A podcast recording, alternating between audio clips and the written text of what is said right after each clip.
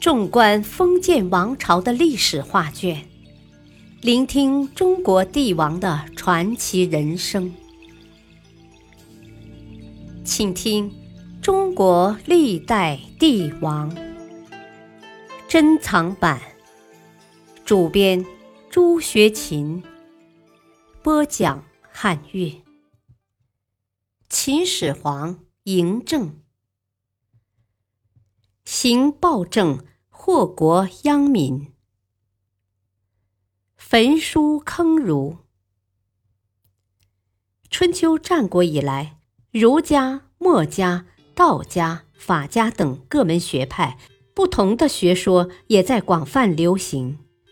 秦始皇统一天下后，心里自然很得意。公元前两百一十三年，他在都城咸阳举行宴会。齐国人淳于越对此非常不满。他是个思想保守的读书人，当着众人的面，他不仅反对秦始皇设立郡县郡守的决定，还批评李斯等大臣阿谀奉迎。他说：“殷周之王千余岁，封子弟功臣，自为知府，事不失古而能长久者，非所闻也。”丞相李斯当场进行批驳：“迂辱！不失今而学古，以非当世，祸乱前首。人则心非，出则象义。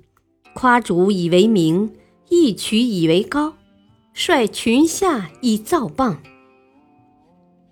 二人唇枪舌剑的当庭争论了一番，谁也不能说服对方。散会后。李斯对秦始皇建议说：“如今各种学说众多，老百姓难免会被他们误导。既然已经统一了文字货币，人们的思想也应该统一。如果任其发展，最终肯定难以控制啊！不如将除秦记、医药、卜筮、农书之外的文献典籍一律烧毁。”杜绝六国旧人利用他们反对新王朝的机会。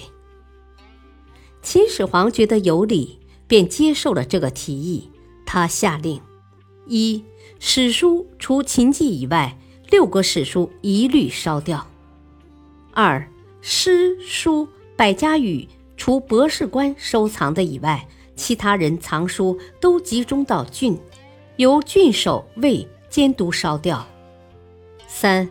偶与诗书者弃市，以古非今者足，力见之不举者与同罪，令下三十日不烧，情为承担。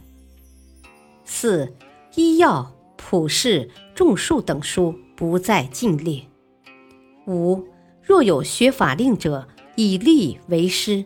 就这样，在全国范围内发生了大规模的焚书事件。此举一出，天下哗然。一些儒生和方士大为不满，他们纷纷议论，说秦始皇专任狱吏，乐以行杀为威等等。这些议论朝政、不利于统治的言论，还有诽谤和攻击秦始皇的话，终于传到了咸阳城。秦始皇一听，勃然大怒，他叫道。简直是妖言惑众！若不好好惩戒他们，天下必定大乱。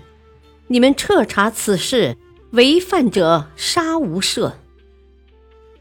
官员们领命而去。经过一番调查，有四百六十多个儒生散布过这些诽谤朝政的话。接着，秦始皇下令将他们全部活埋。这就是历史上有名的焚书坑儒事件。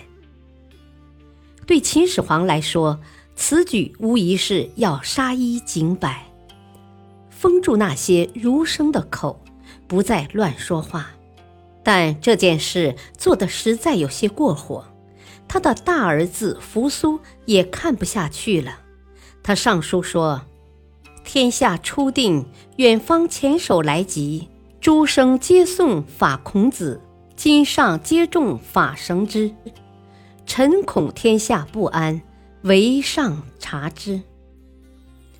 虽然扶苏有才华、有能力，而且气度沉稳，秦始皇一向喜爱这个长子。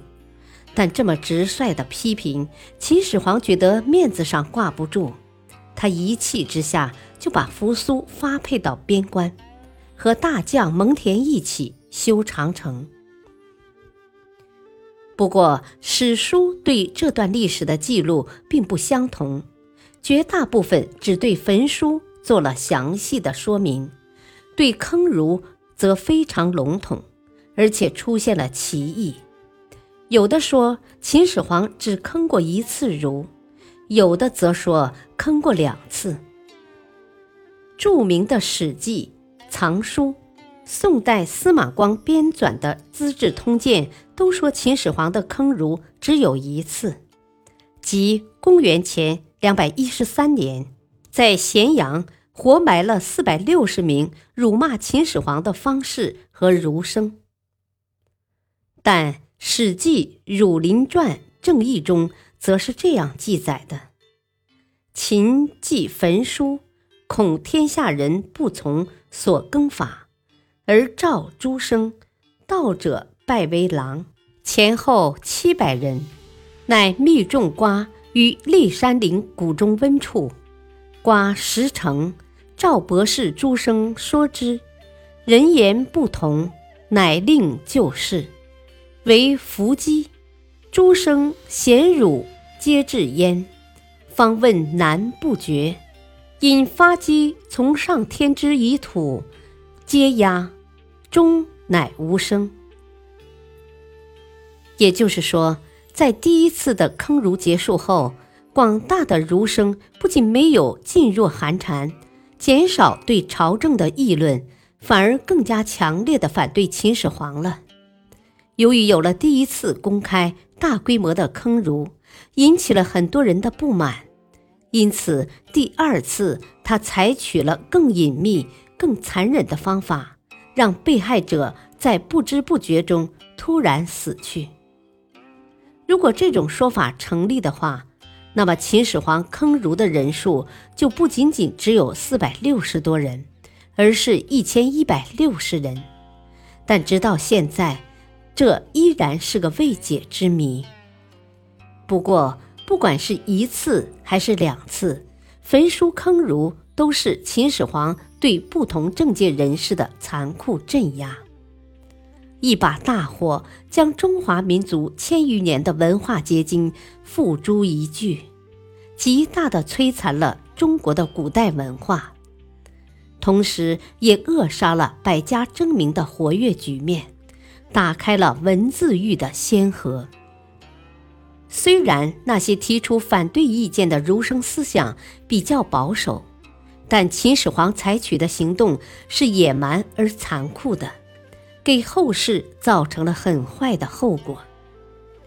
从一开始，这个事件就是愚昧的，他的目的是为了维护封建王朝的统治，推行愚民政策。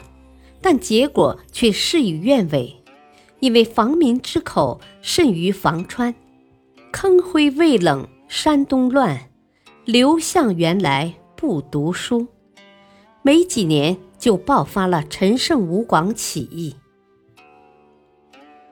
感谢收听，下期播讲求长生不老药。敬请收听，再会。